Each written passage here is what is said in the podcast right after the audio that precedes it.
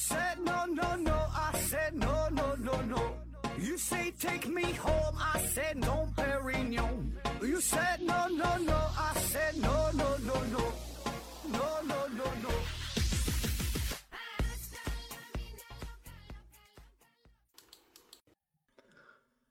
拼命探索不求果，欢迎您收听思考盒子。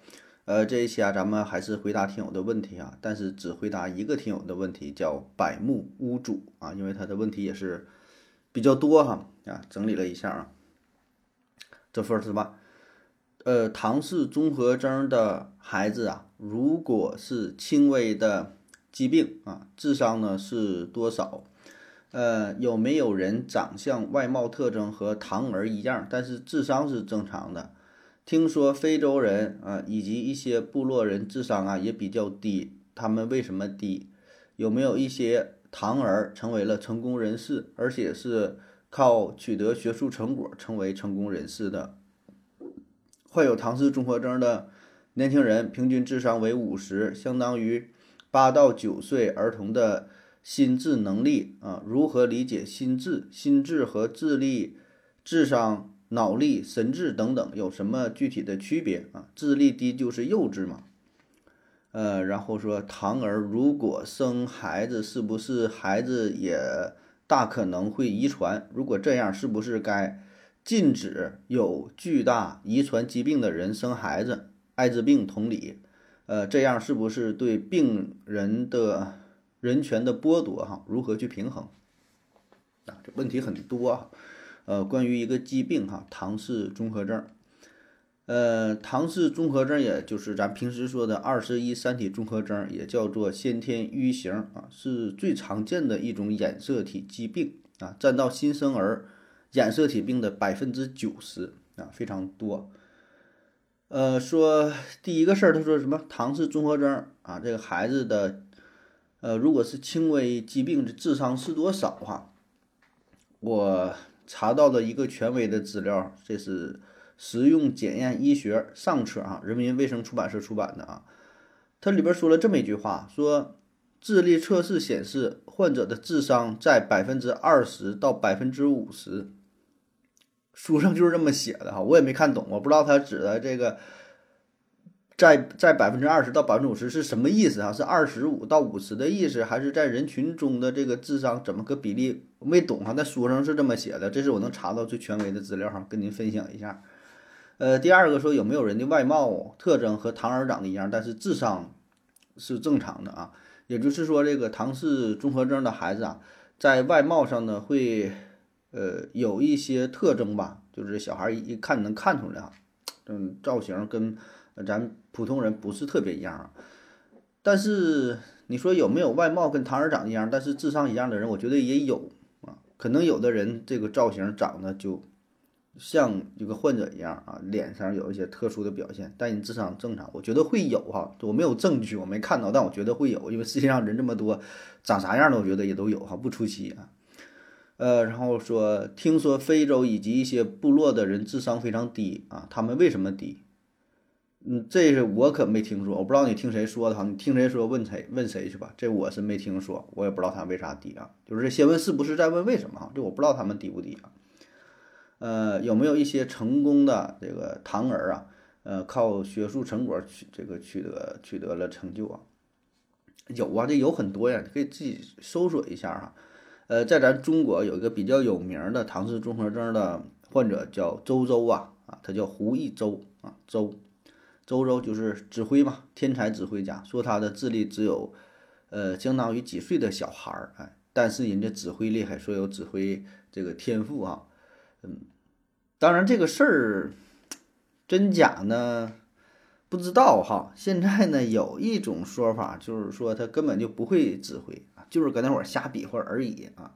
但是呢，周周的父亲很厉害。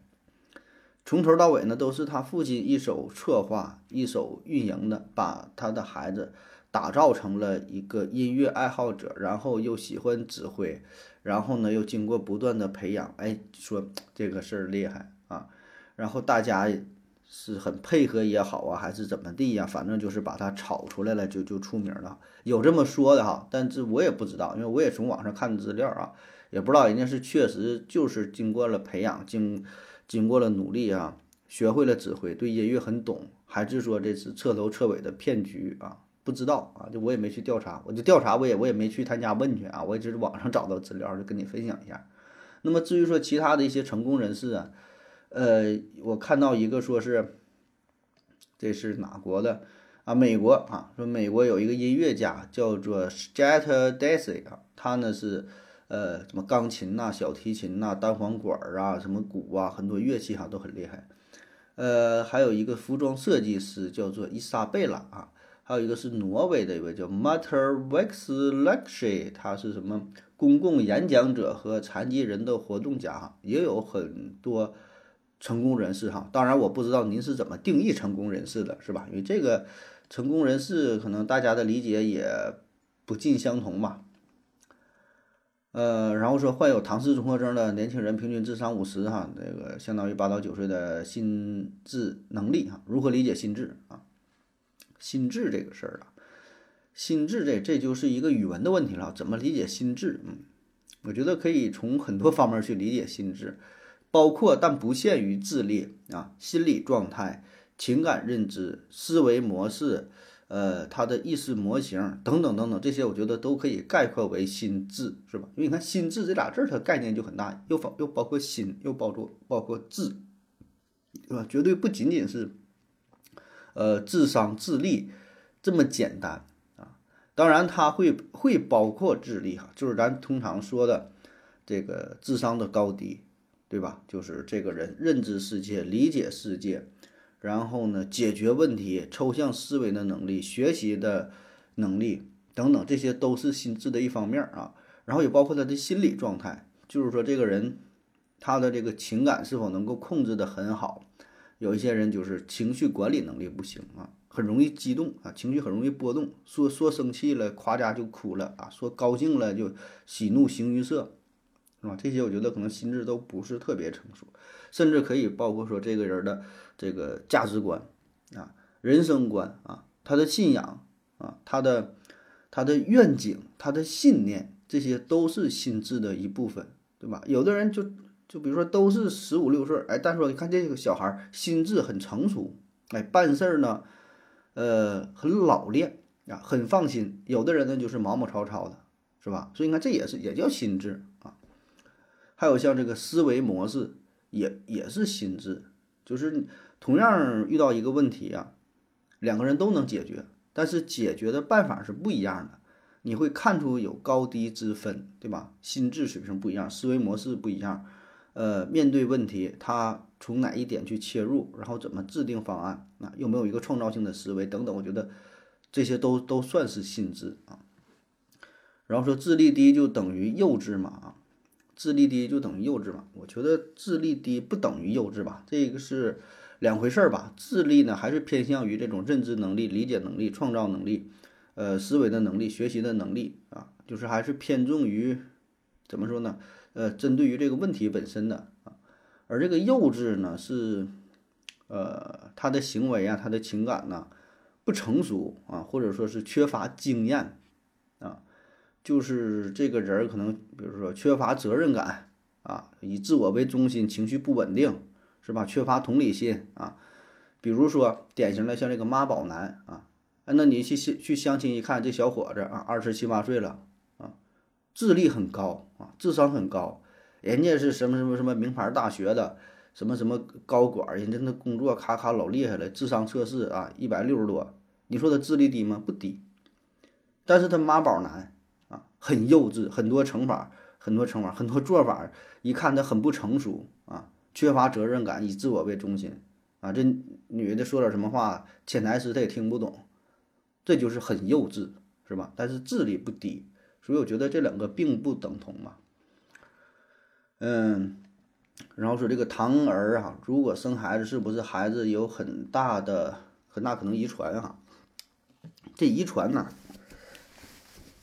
遗传保证是遗传了，那唐氏综合症保证是有一定概率的遗传哈。但是这个遗传它分很多类型哈，如果你要是愿意听的话，我就跟你说一说啊。参考资料呢是来自于。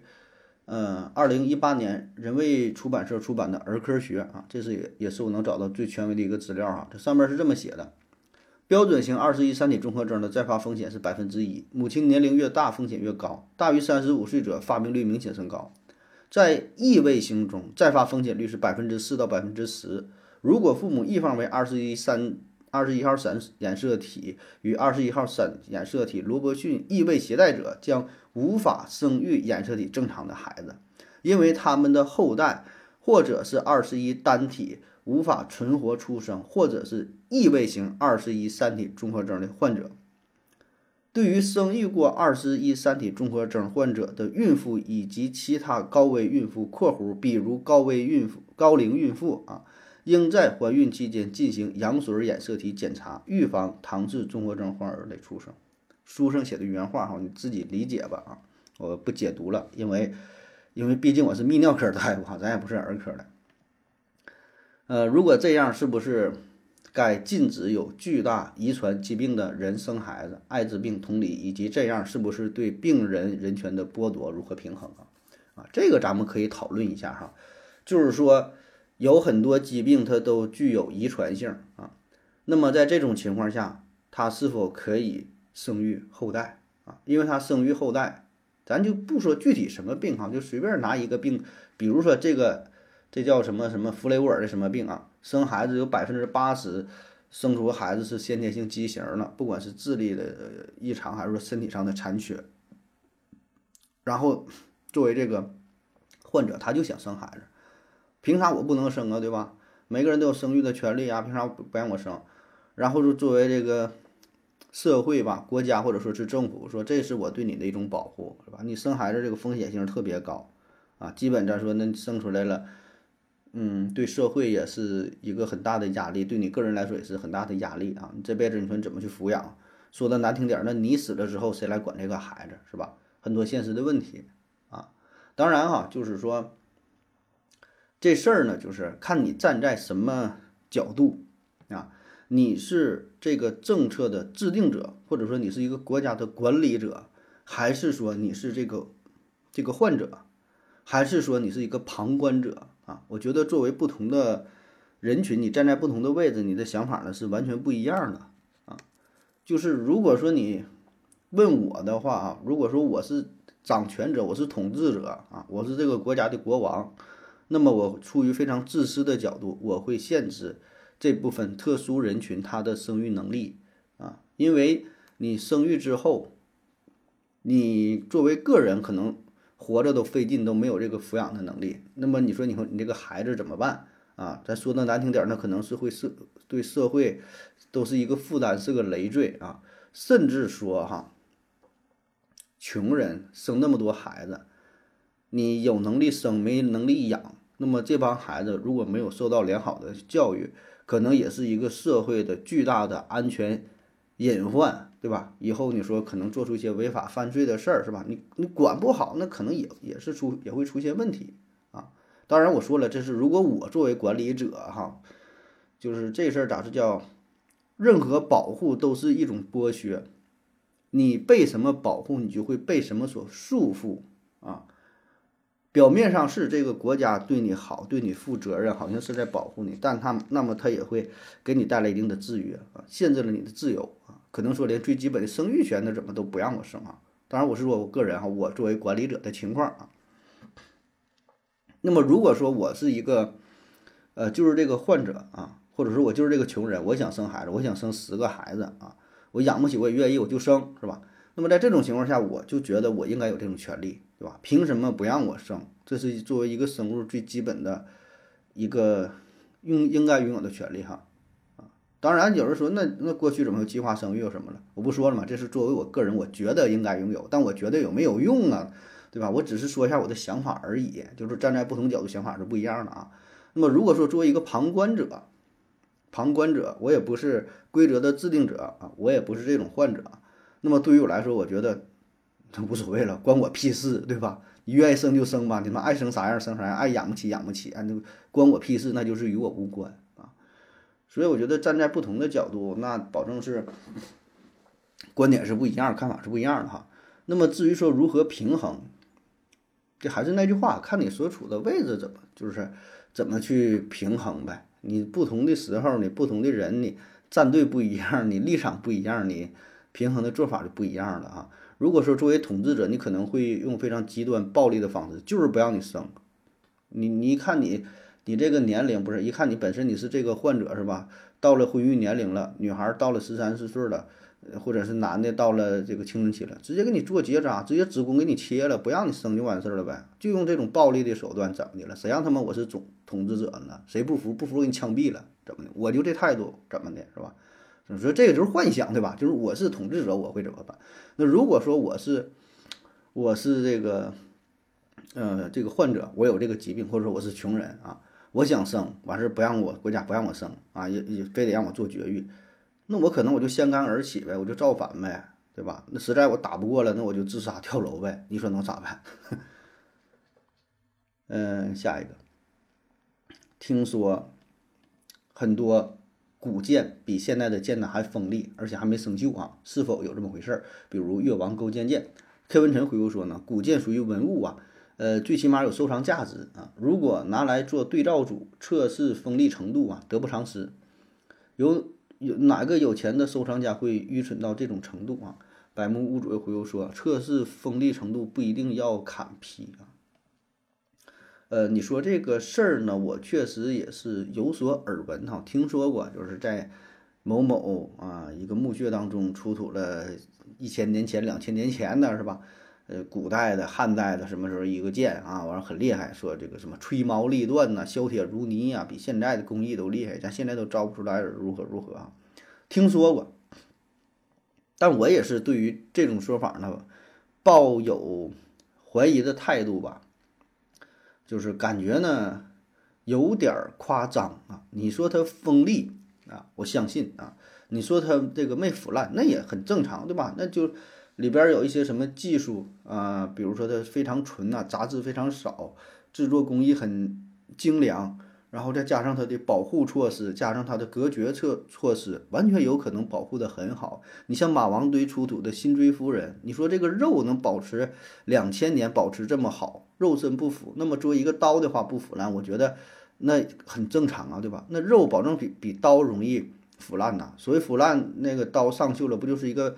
这个氧金属氧化的过程嘛，你做的足够隔绝，跟这个空气跟这个隔离开了，那它就不氧化不氧化呗。我觉得这个很正常，锋利那也很正常啊，对吧？那过去也有一个加工技术，但是你说能比现在的刀锋利，我觉得有点吹牛逼啊，我觉得不太可能，因为古人的技术、古人的智慧，是你你再咋厉害，再有什么工艺，那你跟现在这玩意儿它能比吗？那。是一个档次的事儿嘛啊，所以我觉得这是很多媒体吧报道的时候，要么傻，要么坏啊，利用了一些夸张的手法啊，说的如何如何，这根本就不可能呢，吹牛逼呢嘛，那不，就像你说这个越王勾践剑啊，这是春秋时期的，春秋晚期啊，越国的青铜器啊，越王勾践剑啊，号称是天下第一剑啊，也是代表了那个时代短兵器的制造的最高的水平。然后我还看到一些这个采访也好，还是一些一些网网络上的一些图文信息也好吧，说考古学者回忆的时候说，当时越王勾践剑啊刚一出土嘛，啊开采的队员呢就是说戴着手套呢，然后拿这个剑都不注意哈，刚出土一划手就划破了，手套割破了，手也划破了，说非常之锋利啊，说后来用它切这个。那个什么什么纸啊，就多少层，就那个书本，咵一下能切开。前者我觉得倒有可能哈，你出土的时候给手划破了。后者你说你让他切纸，出土的这个文物你让他切纸，我咋不信呢？那不都得打个板儿给供上吗？那能让你说什么玩意儿都砍一遍，看这刀到底多快呀？他不会用这种方式去去测试吧？下一个，呃，聊一下增加贫困生的事件吧。看了他的视频呢。先不谈他的背景，但是班级投票那里确实是有舞弊的情况，好像一个就只有九张票，但是第一名获得了十张票，以及贫困生助学金是按学校标准给还是国家标准给啊？为什么贫困生助学金会给到有钱人手里？没有调查吗？呃，以及假设一个计算机专业的人呢，需要学需的人因为学业要求省吃俭用买了八千人民币的电脑，那么算不算是贫困生啊？啊，这是去年一起关于呃贫困生冒名顶替的事件，就是领了这个助学金啊。呃，这事儿咱简单回顾一下，我说的这是不一定对不对？哎，因为你描述的这个过程，可能里边就间接的表达了你对这个事件的看法，对吧？但是说网上这个内容呢，也是怎么说的都有。我是综合一下，我跟大伙复述一下这个事儿啊。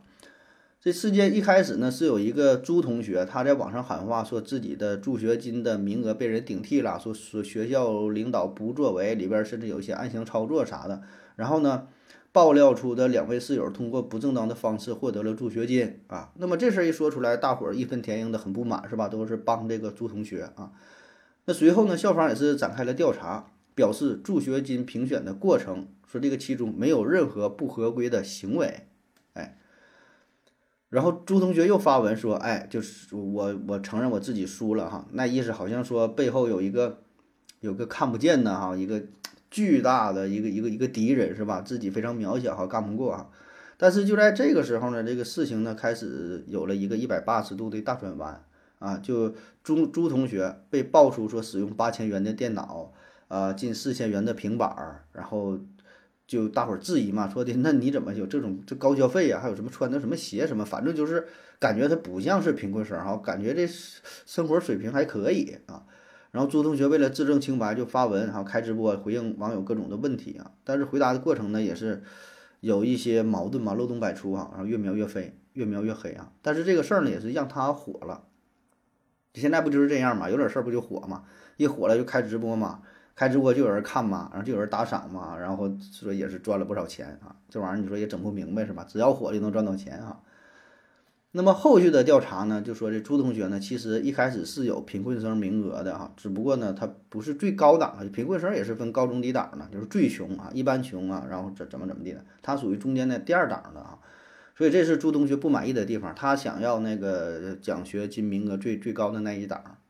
然后说他父母，他从小是父母离异啊，然后就父亲去世，母亲改嫁，爷爷不在，然后就家里确实也是挺困难的，也确实也是符合这个这个贫困生的标标准啊，大概就是这么个情况。我不知道我描述的是否准确哈，如果哪地方说的不对呢，请大伙儿指出哈，我我我掌握的资料就是这样，我也是在网上抄来的，我自己整理了一下，因为这里边有一些事儿可能。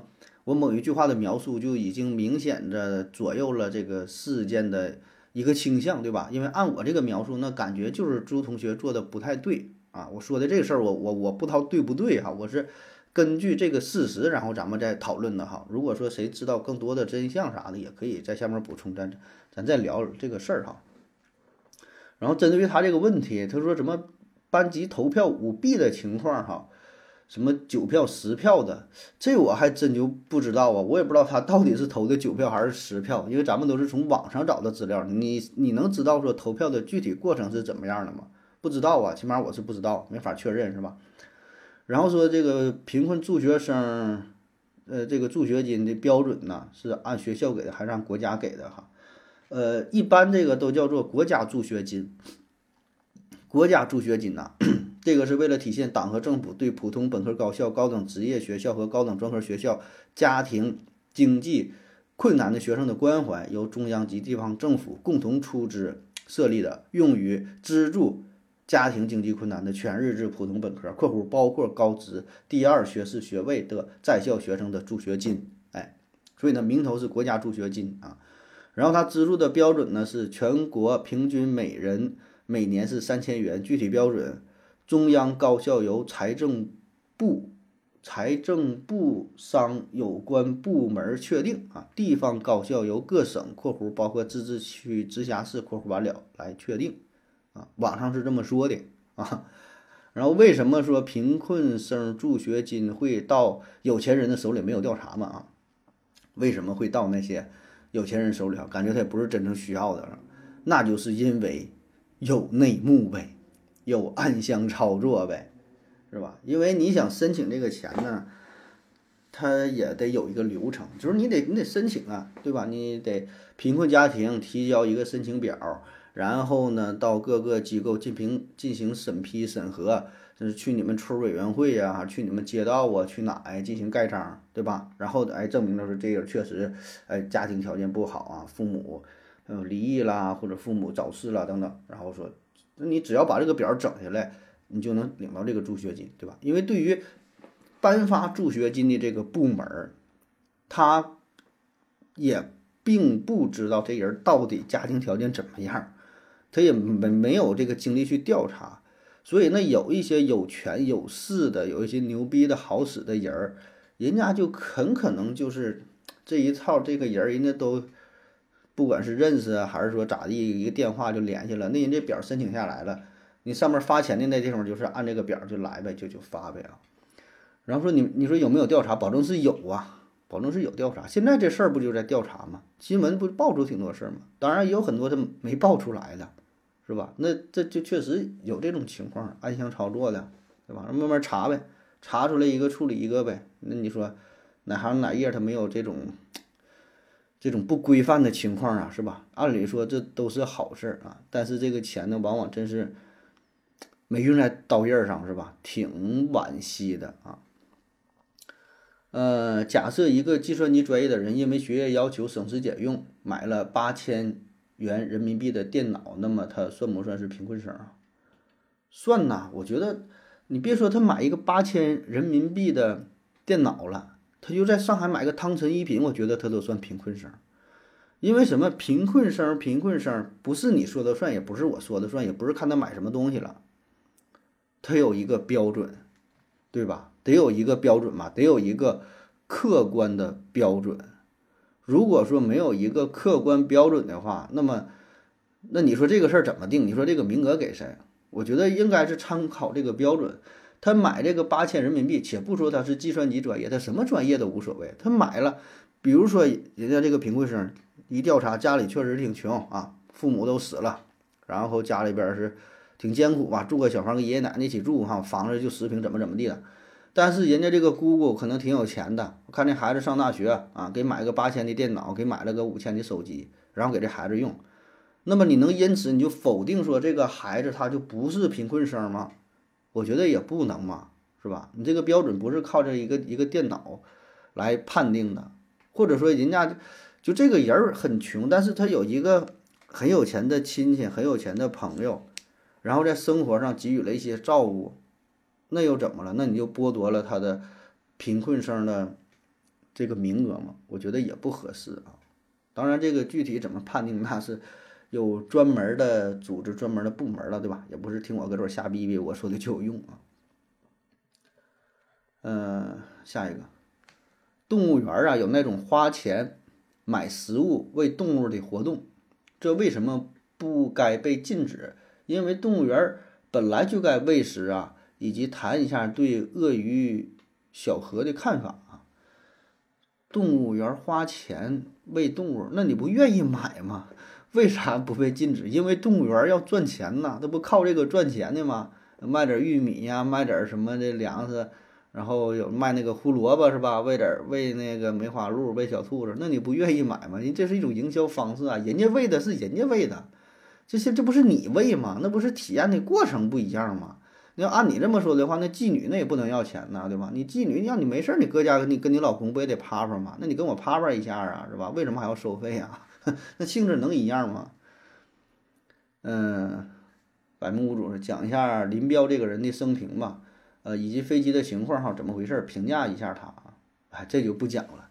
你问这问题，你都你都不敢直接问呢，中间又是加了一些符号，是咋的？是怕被屏蔽还是怕被干啥？事儿还是呃。相对敏感一些吧，嗯，自己去网上看去吧，这咱也不知道这个内幕是啥，是吧？这种东西，这种东西它，嗯，咋说呢？就是都是从网上看了一些史料，然后看看你任何，你看看你认可哪一种，对吧？因为谁也没切身经历过这个过程，对吧？就是有很多人，然后提出了很多种的观点，你只能认可其中一种而已，是吧？至于我认可哪一种也不重要了。嗯，下一个。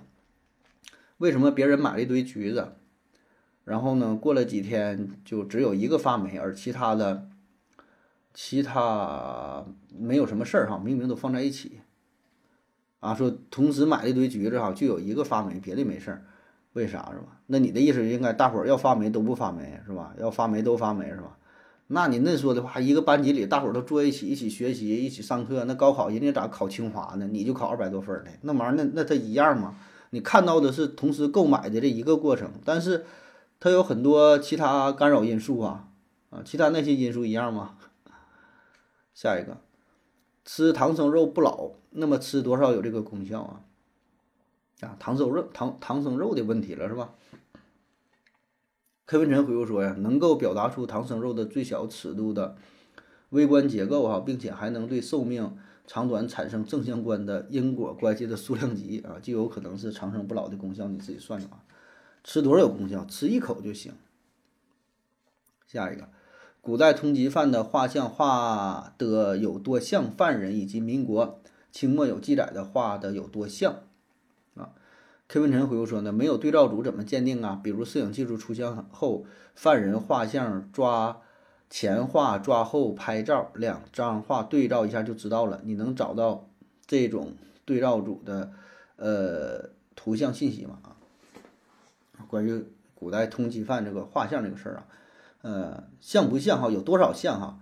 这个有多少没法给你一个确切数字啊？你说我是说百分之二十五，还百分之三十七，百分之六十八呀，是吧？我只能告诉你不太像哈，基本不太像，甚至说看那个图像跟这个人儿你都你都对不上号。就比如说拿了五个犯人和五个这个通缉犯的这个这个照片儿，不不是照片，这个五个画像跟这五个人摆在一起，你就连线连上哪个是哪个，你都够呛能连对，就就是这么个不像。这个通缉犯啊，这种形式张贴画的这种形式很早就有。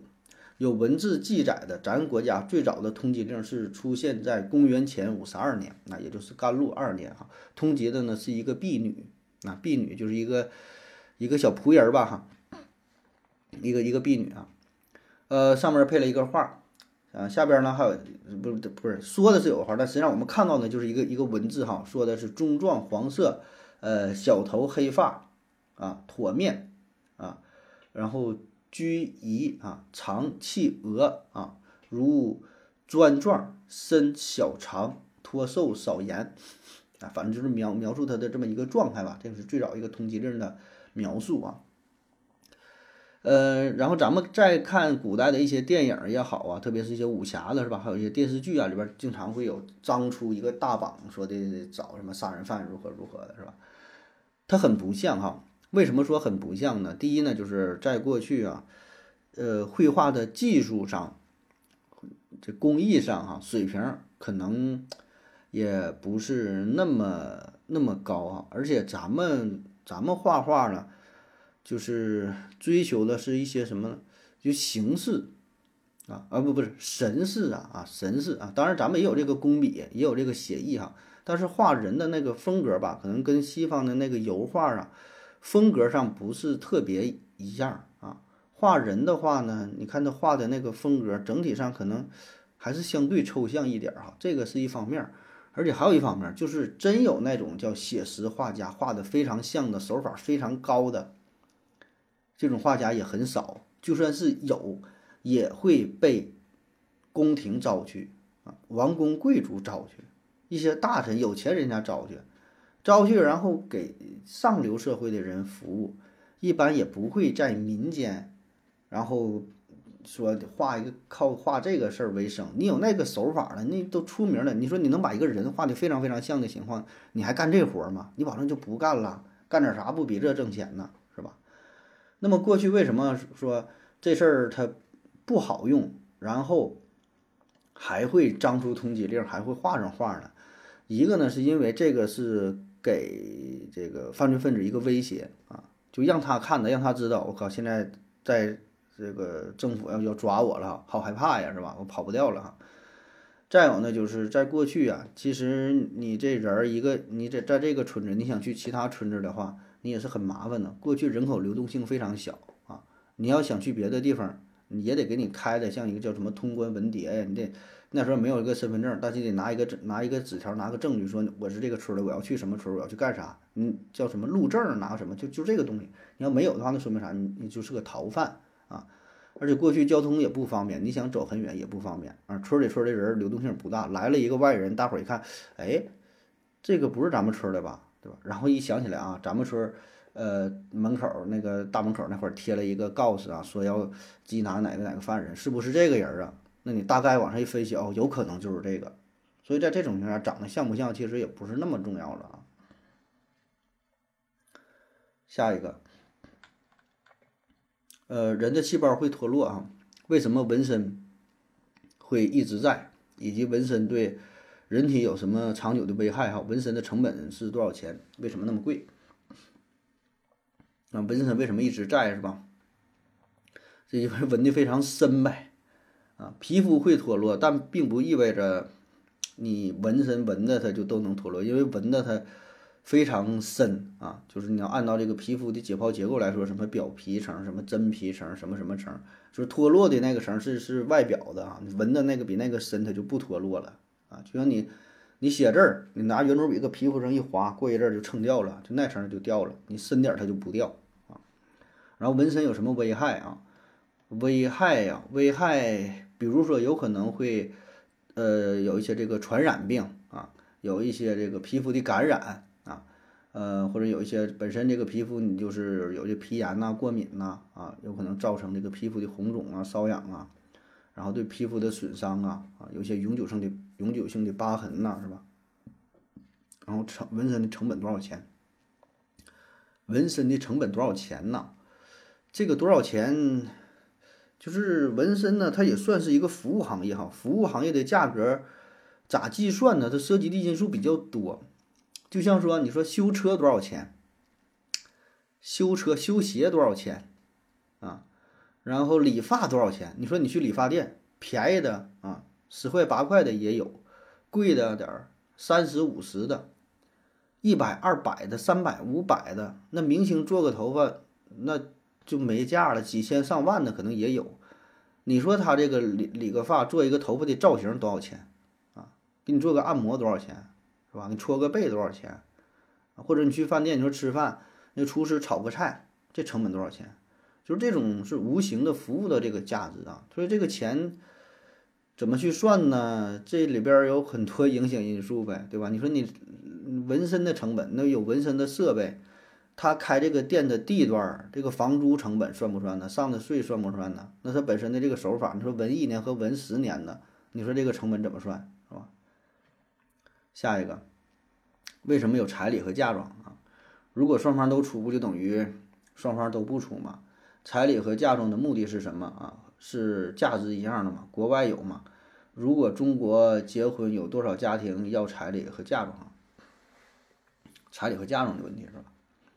嗯，彩礼和嫁妆啊，就是说一个是男方给女方，一个是女方给男方的，是吧？感觉两方都给了，那不就是相当于没给吗？其实这个重点就是在于说，你这个钱到底给的是谁？是你给的这小两口，还是说给的是对方？那是不一样的啊！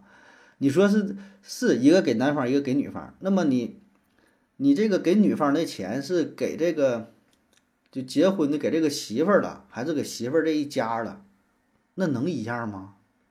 就是这个钱是你说你是个男的，是吧？然后呢，你你岳父岳母给你那钱是？是给到你了，还是说得给到你的父母了？那能一样吗？那是不一样的呀。那为什么会出现这个嫁妆啊、彩礼呀？最主要的就是在过去生产力非常低的情况下，生产资料不足的情况下啊，就是大伙儿凑钱来办大事儿嘛。就是因为小两口刚结婚，没有什么经济储备，没有什么钱，所以怎么办？那就是双方父母资助一下呗。所谓的什么彩礼、嫁妆，就是给这小两口钱让。让他俩去过日子呗，有一个基础的经济保障，对吧？就是从现在开始，你俩啊成家立业了，手里没啥钱，那咋办？父母给你拿点钱，对吧？就集中集中办大事儿呗，那同时呢，我觉得这个彩礼和嫁妆呢，也是对双方的经济的一个考验吧，算是一个考验吧，因为。咱说，毕竟你得有一定的经济基础。那你要是真没钱，那你说日子他也不好过呀。你说家庭为什么会有矛盾呢？我觉得百分之八十都是因为这个经济带来的，是吧？所以结婚的时候，你就是拿点钱呗，让日子能够过下去。如果双方真拿不出来，那人真得合计合计，你家啥水平啊？那结婚都一点钱也没有，是吧？嗯，你借钱也得也得去借去吧，不就是这种情况吗？当然，这都是过去的，嗯，放在过去那个时代，可能有它的现实意义啊。那放在现在呢，可能就是，咱说是陋习也好，还是说怎么，可能跟这个社会呢进步就是不是特别相符合了吧？呃，然后说国外也有嘛，哈，国外也有啊，国外那么多国家呢，很多国家都有啊。然后现在中国结婚要呃多少家庭要彩礼，要嫁妆哈。这个就没有一个精确的调查了，但据我所知，还是挺多地方都有啊。经常看到新闻，哪哪哪要要的彩礼，而且很多呀，一整要个什么八十八万啥的哈，要的挺吓人的。各个地方文化背景、习俗啥的也不一样哈，具体数字不知道啊。你要偏，就总问这个百分之多少这个数据啊，这我没法统计，不是我没法统计，是网上没有，然后网上没有，我也没法给你调查呀，或者我给你编一个吧，百分之六十七点八。嗯，下一个，呃，电、火、风、光等等有没有重量哈？呃，如果有，什么测量？如果有什么测量？应该如果有怎么测量吧？比如说相同重量一百度的火和，呃呃一千度的火和一万度的火有什么区别？同理，相同重量不同瓦的电有什么区别？质量能转化成能量吗？所以可以测量吗？呃，K 文臣回复说：“何志会这样回答？有啊，不会啊。下一个问题啊，啊，说什么火、光、风哈，电有没有重量？有没有重量？那这玩意儿还得是研究一下它本身的定义是什么。你要说电有没有重量？电，我觉得电就没有重量呗。电它是它是这个电荷所产生的，电荷有重量，但是它电荷移动不产生了这个电吗？”那你要指的是电荷呢，还是说指的是什么？就是看你这个定义吧，因为确实有很多东西，这个定义在科学界内内部它也并不统一。就像说关于火的定义一样啊。那物理老师可能告诉你说什么叫火？火是一种等离子的状态啊。化学老师告诉你，那就是这是一个化学反应，发光发热的反应，这这叫火，对吧？然后百度上的定义又是什么什么？呃，什么强烈的什么氧化反应，如何如何发光发热，就是它这个定义，我觉得它都不统一啊。所以如果单纯说你把这个火看作是一种个火团儿啊，是一个发光发热的气体，那它就有呗，因为它你要主语落在气体上，那它就有啊。还有像风啊，什么是风？风就是空气的流动。那如果你把这个主体看作是空空气的话，那它就有重量呗，对吧？因为空气保证它有重量啊。但是如果你说它是一个运动的过程，那过程的话，它就没有重量。那你说像速度，速度它有重量吗？速度没有重量啊。但是它速度，它保证是一个物体在运动，然后有这个速度，是吧？还有像光，你说光有没有重量？光，光，你说光是啥呀？光那是这个光子呗。那光子的话，它就它就没有重量啊，就是没有这个没有这个静质量啊。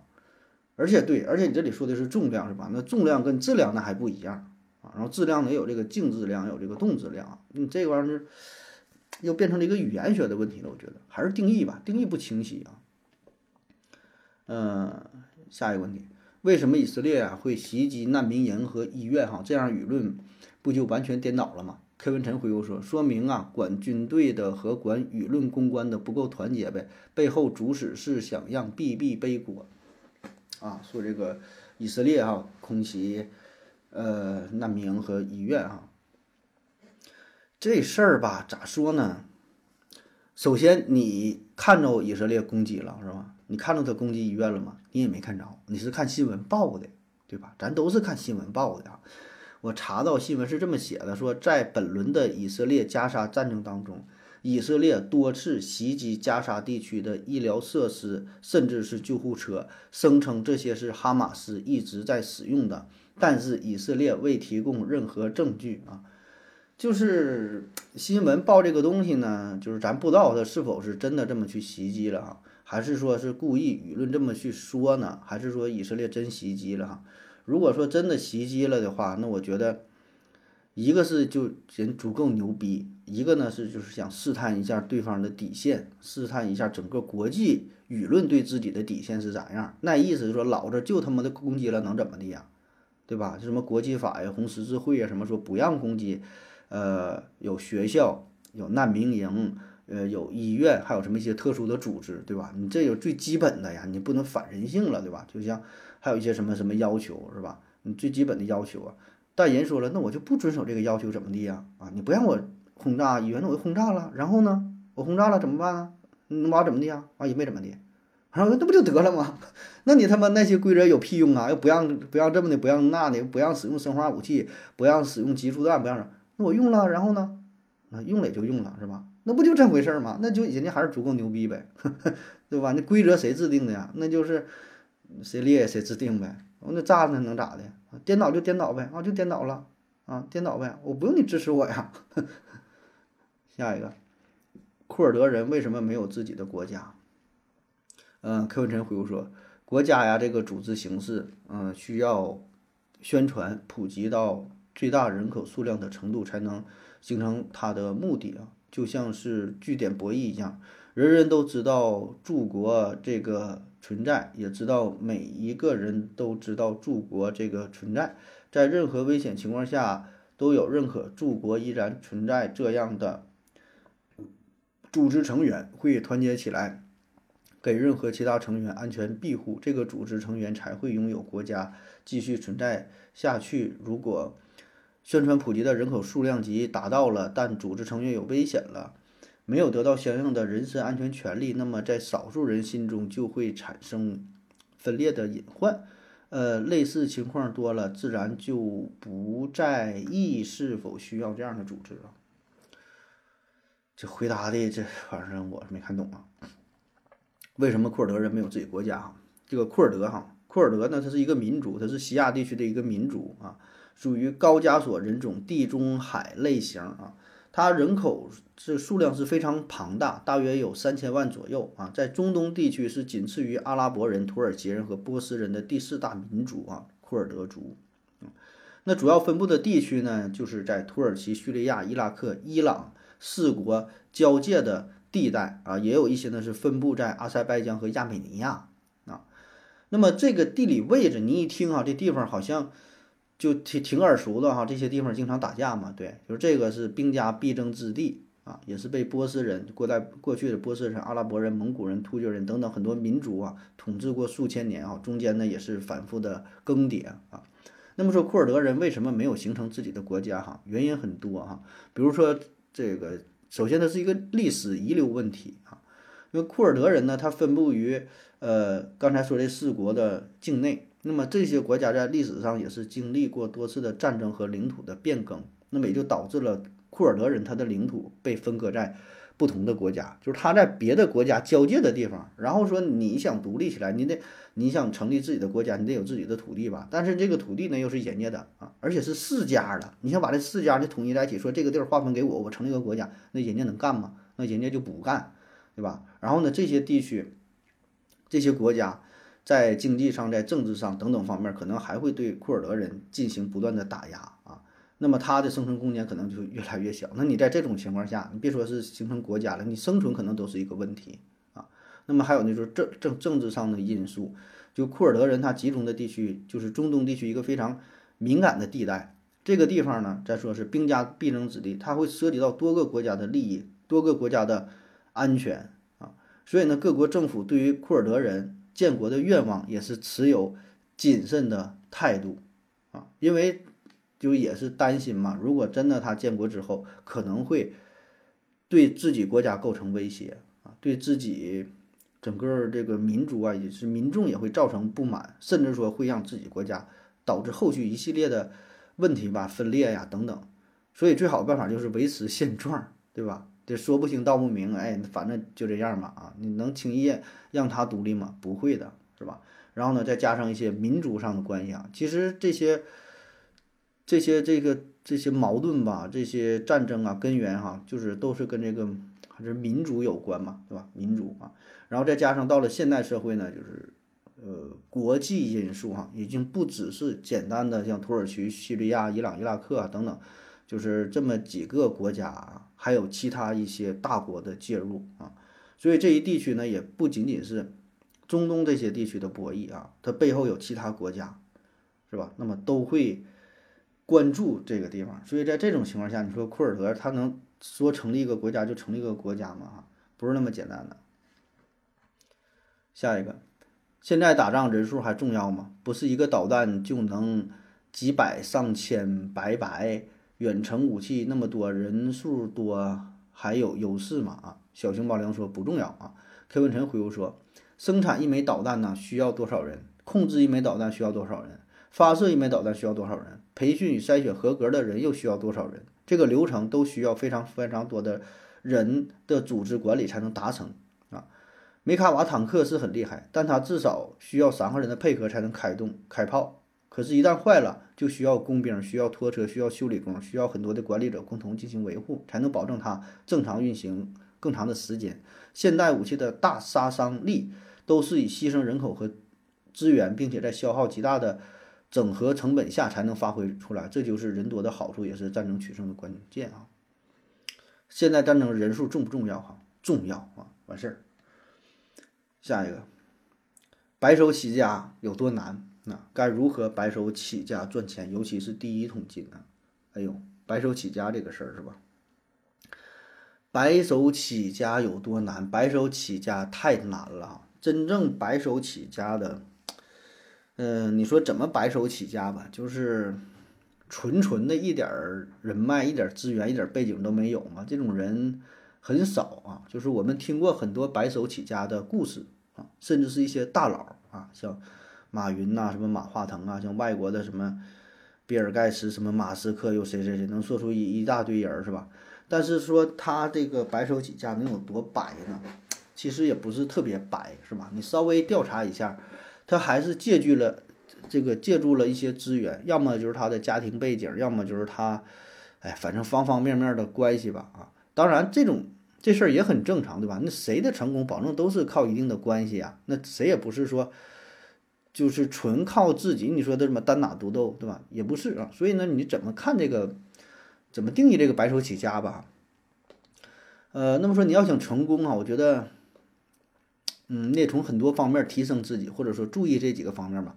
第一呢，就是啊，就是资源，然后呢，你的智商，嗯，然后这个人脉，就是人际关系啊，然后你的个人的背景啊，然后信息啊，加上运气是吧？还有呢，你的坚持，嗯，想成功，我觉得起码这些你得占上。两个、三个的啊，嗯，特别是在你创业的初期吧，白手起家，就你赚第一个一百万的时候，应该是最难的啊。注意，我这里说的是赚第一个一百万，不是攒第一个一百，不是攒钱哈，一分一分攒，而是赚钱啊。赚钱和攒钱是不一样的啊。就你赚第一个一百万很难啊，零到一百万，那么你从一百万到二百万啊也很难，是吧？就是你有了一定积累之后呢，第一，呃，你有了这个启动资金；第二呢，就是说你有了一定的经验哈，然后呢，这个人脉网、关系网也都达成了，后续呢就相对会简单一些。那么至于如何开始这玩意儿，我也没有经验呢，我也没白手起家呀，我是原来家里就有钱呢，是吧？也不知道那帮人是怎么整的。嗯，就是你最开始呢，你得确定一个目标吧、计划吧，对吧？你得知道自己想要从事什么行业，在哪一个领域。是吧？包括说创业的计划、营销的计划、财务的计划，后续怎么上市啊？怎么就天使轮啥的，是吧？然后就是丰富自己、提升自己、学习知识、学习一些技能啊。有一句话嘛，就是你赚的这个钱，保证是不不会超越说你的这个认知范围。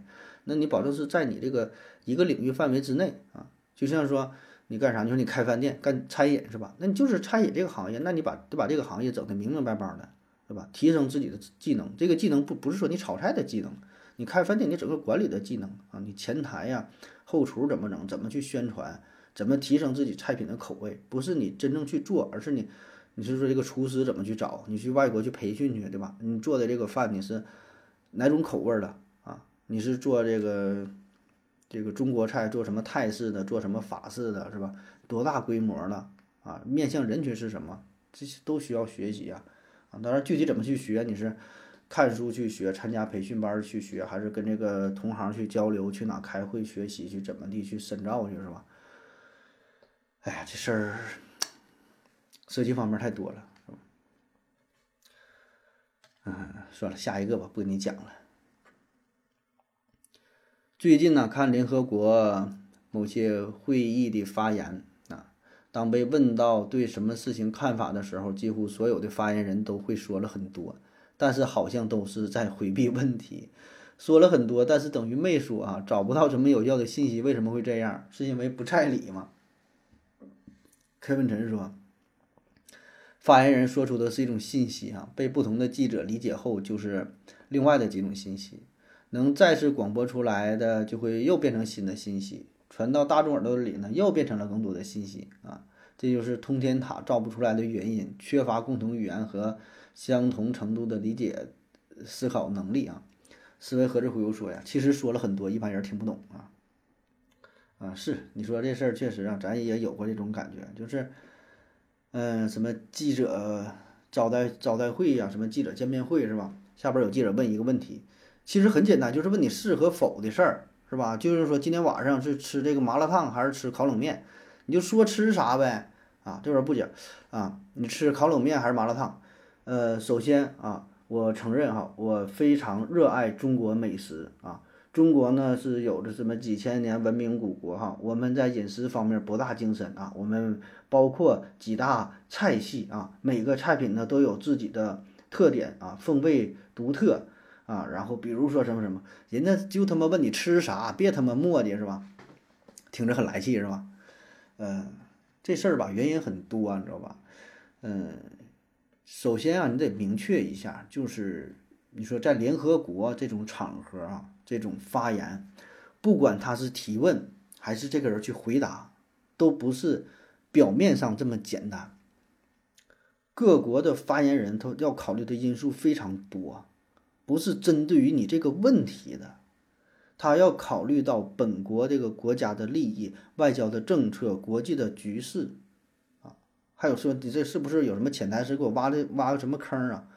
很多事儿，所以呢，这个发言人他有可能会回避某些问题，或者是给出一个模糊的、不确定的回答，这也是给自己留下一个余地。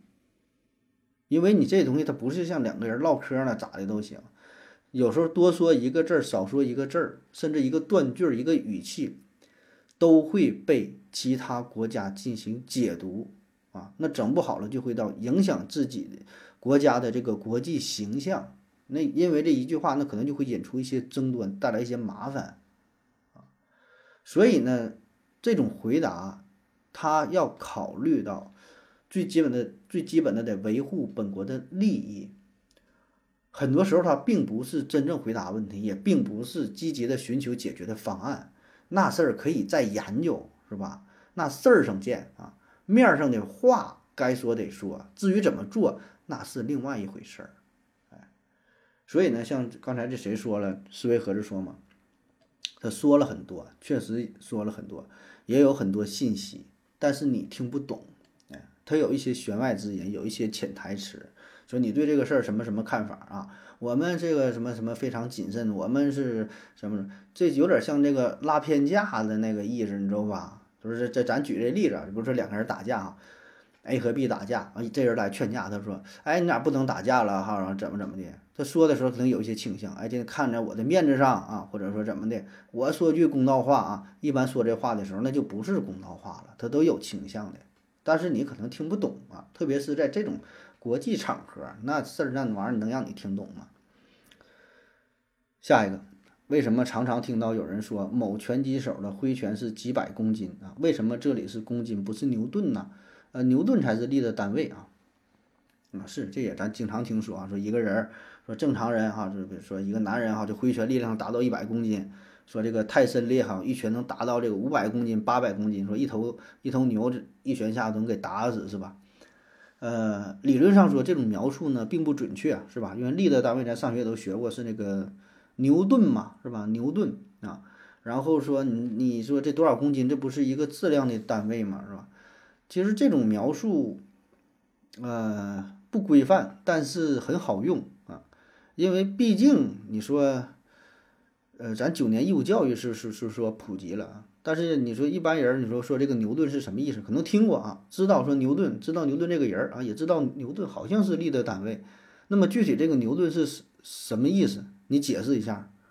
我估计大学毕业几年之后，你问问他，他也够呛能说明白啊，是怎么在一千克质量上呢？怎么让它产生什么什么加速度了？又怎么的？这个叫一牛顿，你能定义明白吗？你猛一问很难说清楚啊。所以，所以这事儿它很不直观啊，不便于理解。所以我们有很多词儿啊，它都是这样，就是为了便于大家有一个感性的认知，他就会这么去说。还像说是，还有咱常用的说这个呃车多快啊，跑到多少迈里，八十迈、一百迈对吧？速度速度七十迈嘛，心情是自由自在。嗯，八这个迈这也不是一个标准的说法，对吧？嗯，咱是应该是时速，就是这个多少公里。多少公里每小时啊？你说这个一迈一迈是等于一点六公里每小时，它不是一比一的兑换的。还有像咱说那个炸弹爆炸了，那那个原子弹爆炸了，咱都用什么多少 TNT 当量嘛？啊，都都都多少多少吨多少万吨啥的，就是你要不然你用其他的方式描述呢，就不太容易理解。所以呢，它会转化成一个不是特别精准的，不是特别严谨的，但是大家。普遍能够接受的，能够能能够这个感知到的一种描述方式啊，就是牺牲了准确性嘛。下一个，一些寄生虫啊会长得特别长啊，比如说是这寄主长的几倍哈，这有什么意义啊？啊，说寄生虫的事儿是吧？它这个意义也没有什么意义，就是按照生物进化来说呢，你说这玩意儿有什么意义？它是一个随机的过程。寄生虫有很多种，有消化道寄生虫、肝内寄生虫、脑内寄生虫、肺内寄生虫等等嗯不同的寄生虫。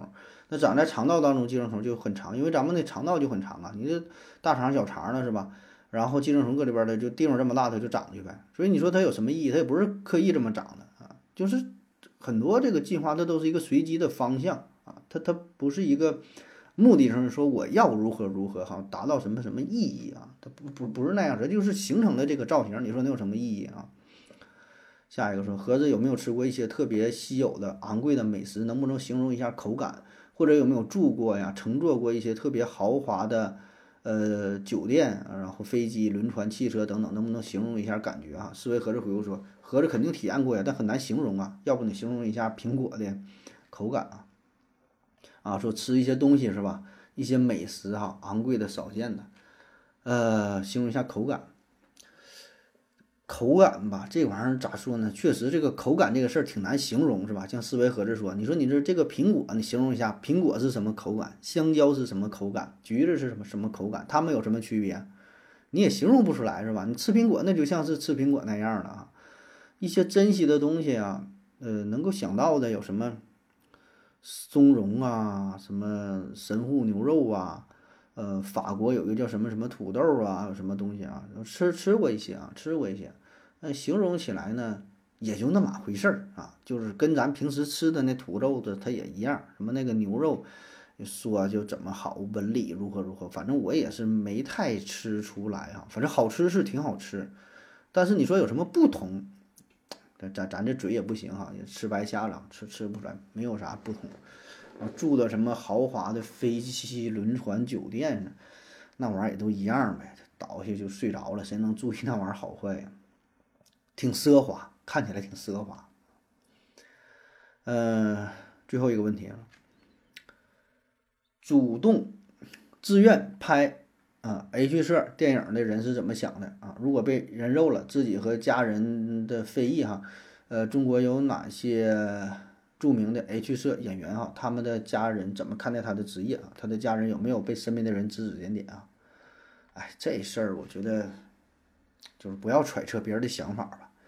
你问我说他怎么想的，那我也不知道他怎么想的，对吧？我也我也不是他肚子里的蛔虫，我怎么知道他怎么想的？你你想知道别人的心思，你就去问呗啊！当然问你也你也得不到这个实话，是吧？